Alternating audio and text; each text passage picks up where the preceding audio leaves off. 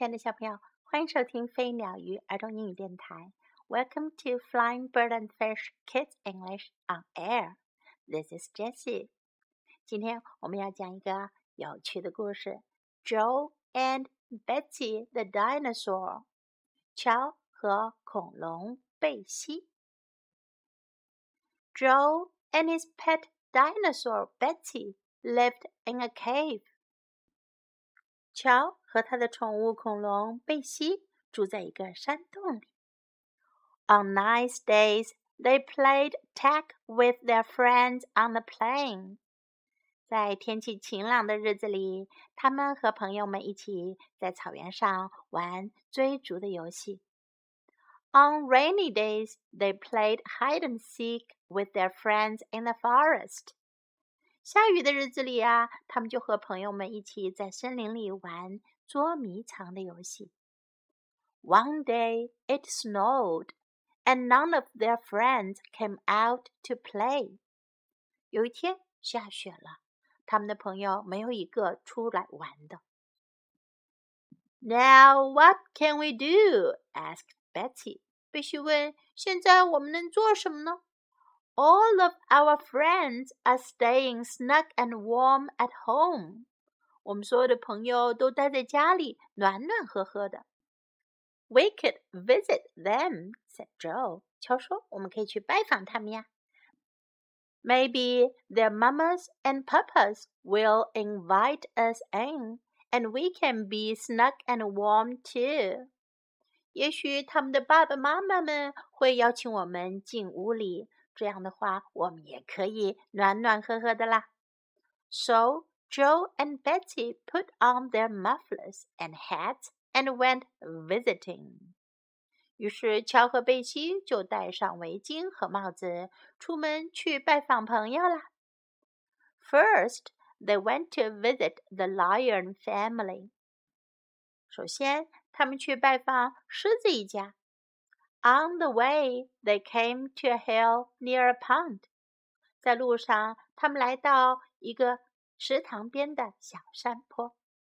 Yay! yelled Joe. The pond is frozen. 乔叫了起来：“哦，池塘结冰了！太好！” He ran down the hill and went slipping and sliding over the ice.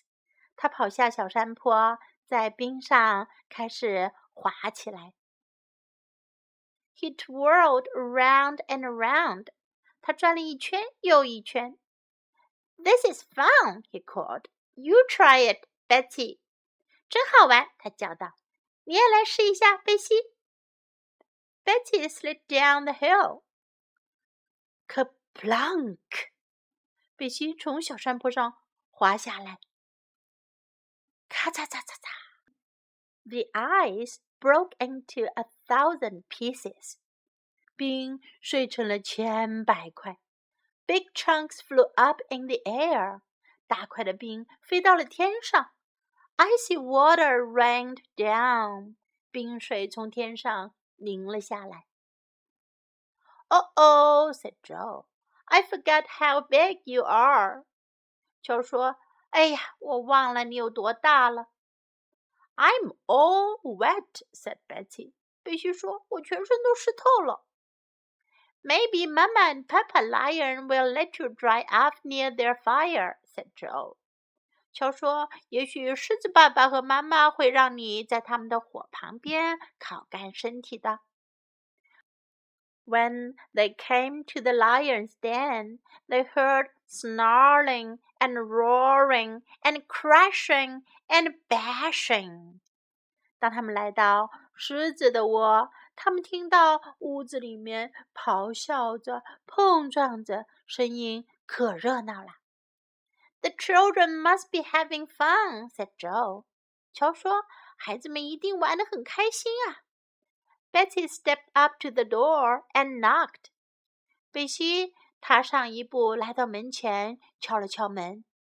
Crash! Bang! Betsy's big feet broke through the steps. 可是呀，咔嚓一声，贝西的大脚把台阶都给踩破了。Oh no! said Joe. 乔说：“哦不！” Bam! The door fell down. 砰的一声，门也被推倒了。Papa Lion stuck his head out. 狮子爸爸把头伸了出来。Now look what you've done, he said. 他说：“看看你都做了些什么呀！It's Joe and Betsy," called the little lion children. 小狮子们都叫了起来：“是乔和贝西！”Let them in, let them in，让他们进来，让他们进来。I will not," said Papa Lion. 狮子爸爸说：“我才不让他们进来呢。”Betsy is too big," and there are too many in here already, called Mama Lion. 狮子妈妈叫了起来：“贝西太大个了，这里面已经够多人的了。” I think we better come back some other time," said Joe. 乔说：“我想我们还是换个时间再来吧。” That's right," said Papa. "Come back when you can play outside." 狮子爸爸说：“ 对了，等你们能在外面玩的时候再来吧。” He picked up the door and slammed it shut. 他把门捡了起来，大力的关上了门。I'm cold," said Betsy. I thought we were going to be snug and warm. 贝西说：“我好冷啊，我还以为我们能暖和起来呢。” Let's visit the bear family," said Joe. 乔说：“我们去拜访熊一家吧。Maybe they will invite us in for tea and honey. 也许他们会邀请我们进家里去喝点茶，吃点蜂蜜的。Yum said Betty，必须说哇，真好吃。When they got to the bear's den, it was very quiet。当他们来到熊窝，这里非常的安静。It looks like no one is home," said Joe. There is smoke coming from the chimney," said Betsy. "I will see if they have the kettle on." 贝西说：“烟囱里有烟冒出来，我来看看他们是不是烧的水呢。” She rested her chin on the chimney and looked down. 他把他的下巴搁在烟囱上，往下看。Smoke tickled her nose。Ka-choo！烟让他的鼻子痒痒的。Archie Betty sneezed, and the chimney tumbled down. 贝西打了个喷嚏，烟囱就塌了。Oh oh, said Joe. 乔说：“哎呀，糟了 ！”Slam! The roof caved in. Oh no, said Joe. 嘣的一声，房顶塌了下去。乔说：“哦不！”哇哇哇！A baby cub wailed. 一只熊宝宝哭了起来。Mama bear stuck her head through the hole in the roof. 熊妈妈从房顶上的洞伸出了脑袋。 You woke up the baby, she said, and growled. 她咆哮地说：“你把宝宝吵醒了。” Just when he fell asleep，他刚刚睡着呢。Go play someplace else, yelled Papa Bear. You're too big for your own good. 熊爸爸大声叫道：“去其他地方玩吧，你个子太大了， 这只对你自己有好处。Maybe we better go home," said Joe. 乔说：“也许我们还是回家的好。” So Joe and Betsy went back to their cave. 于是乔和贝西就回到了他们的洞里。It was cold, and it was damp, and it was not a bit cozy. 洞里很冷，很潮湿，一点都不舒服。I wish I could make a fire," said Joe. "But we have no wood." 乔说：“真希望我能生个火，可是我们没有木材。” The forest is full of trees," said Betsy. 贝西说：“森林里到处都是树呀。” Trees are wood. 树就是木材呀。Trees are very big," said Joe. You need small pieces of wood to make a fire. fire。乔说：“树都是很大的，你需要小片的木材才能生火呀。” I can make small pieces out of big trees," said Betsy. 贝西说，我可以把大树变成小片的木材。How? asked Joe. 乔问：“怎么做呀？” Watch me, said Betsy. 贝西说：“看我的。” She went outside and sat down on top of an old dead tree. 她走出去，一屁股坐在一棵老死的树顶上。Crack! The tree fell over. 咔嗒一声，树倒了下来。Betsy whacked the big branches with her tail.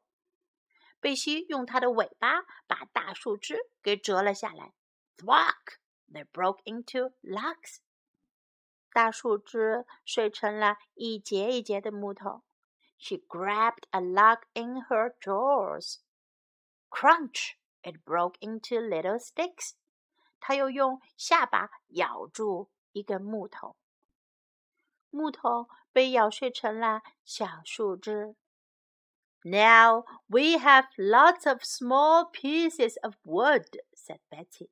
贝西说,现在我们有很多片木材了。They are just right for making a fire," cried Joe. "乔加了起来，这些正合适生火。Joe rubbed two sticks together. 乔把两个树枝使劲的摩擦。He rubbed and rubbed until smoke came out, out。他使劲的插呀插呀，直到冒起了烟。Then he blew on the smoke until fire came out. 然后他就对着烟吹呀吹呀，直到火升了起来。He piled logs on the fire until it burned brightly. 他把木块放在火上，火越来越亮了。Joe hugged Betsy。乔拥抱着贝西。You did a good job, he said. 他说：“你干得真不错。” I'm glad you're big. 我真高兴你个子这么大。Yes, said Betty. Sometimes big is better. 贝西说：“是的，有时候个子大也挺好的。” Now let's make a pot of tea, said Joe. Yum, said Betty. 乔说：“现在我们来做一壶茶喝吧。”贝西说：“嗯，美味。” Joe and Betsy sat near the fire and drank their tea. 乔和贝西坐在火旁边喝他们的茶。and they were toasty, warm, and cozy together. 现在呀，他们一起暖暖和和的啦。Time to learn some English. Now, what can we do? 现在我们能做什么呢？Now，现在，What can we do? Now, what can we do? The pond is frozen. 池塘结冰了。the pond is frozen. The pond is frozen. This is fun. 这真好玩。This is fun. This is fun. I'm all wet. 我全身都湿了。I'm all wet. I'm all wet.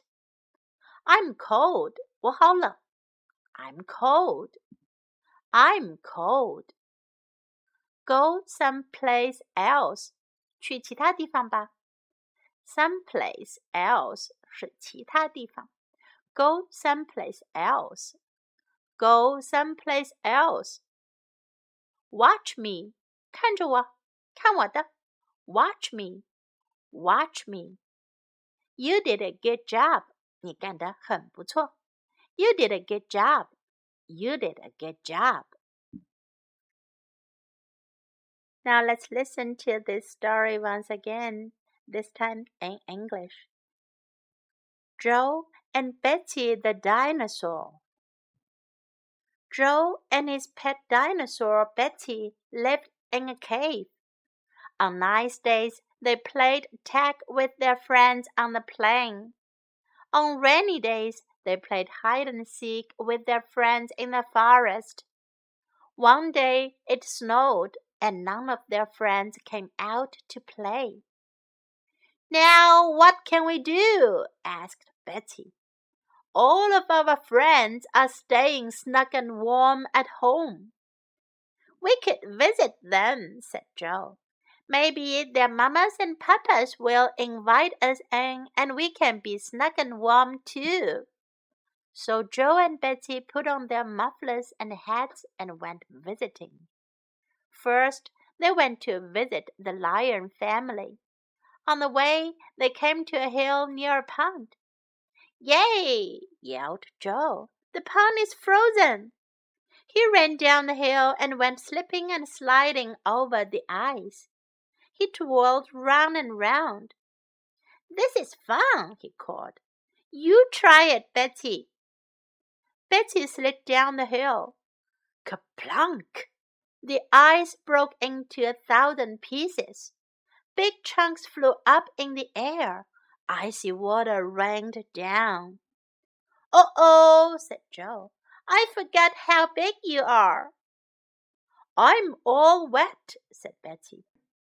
Maybe Mamma and Papa Lion will let you dry up near their fire, said Joe. When they came to the lion's den, they heard snarling and roaring and crashing and banging. The children must be having fun, said Joe. Betsy stepped up to the door and knocked. Crash! Bang! Betsy's big feet broke through the steps. Oh no, said Joe. Bam! The door fell down. Papa Lion stuck his head out. Now look what you've done, he said. It's Joe and Betsy, called the little lion children. Let them in, let them in. I will not, said Papa Lion. Betsy is too big, and there are too many in here already, called Mamma Lion. I think we'd better come back some other time, said Joe. That's right, said Papa. Come back when you can play outside. He picked up the door and slammed it shut. I'm cold, said Betsy.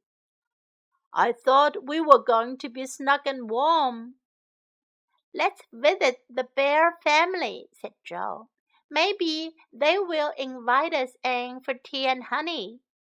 Yum, said Betsy. When they got to the bear's den, it was very quiet. It looks like no one is home, said Joe. There is smoke coming from the chimney, said Betsy. I will see if they have the kettle on. She rested her chin on the chimney and looked down. Smoke tickled her nose. Kerchoo! Betsy sneezed, and the chimney tumbled down. Oh, oh, said Joe. Slam! The roof caved in. Oh no, said Joe. Wah, wah, wah! A baby cub wailed. Mamma Bear stuck her head through the hole in the roof. You woke up the baby, she said, and growled. Just when he fell asleep. Go play someplace else, yelled Papa Bear. You are too big for your own good. Maybe we better go home, said Joe. So Joe and Betsy went back to their cave. It was cold and it was damp and it was not a bit cozy. I wish I could make a fire, said Joe, but we have no wood. The forest is full of trees, said Betsy. Trees are wood. Trees are very big, said Joe. You need small pieces of wood to make a fire. I can make small pieces out of big trees, said Betsy. How? asked Joe. Watch me, said Betsy. She went outside and sat down on top of an old dead tree. Crack! The tree fell over. Betsy whacked the big branches with her tail. Thwack! They broke into logs. She grabbed a log in her jaws. Crunch! It broke into little sticks. Now we have lots of small pieces of wood, said Betsy. They are just right for making a fire, cried Joe. Joe rubbed two sticks together. He rubbed and rubbed until smoke came out. Then he blew on the smoke until fire came out. He piled logs on the fire until it burned brightly. Joe hugged Betsy. You did a good job, he said. I am glad you are big. Yes, said Betsy. Sometimes big is better. Now let's make a pot of tea, said Joe. Yum, said Betsy. Joe and Betsy sat near the fire and drank their tea, and they were toasty warm and cozy together.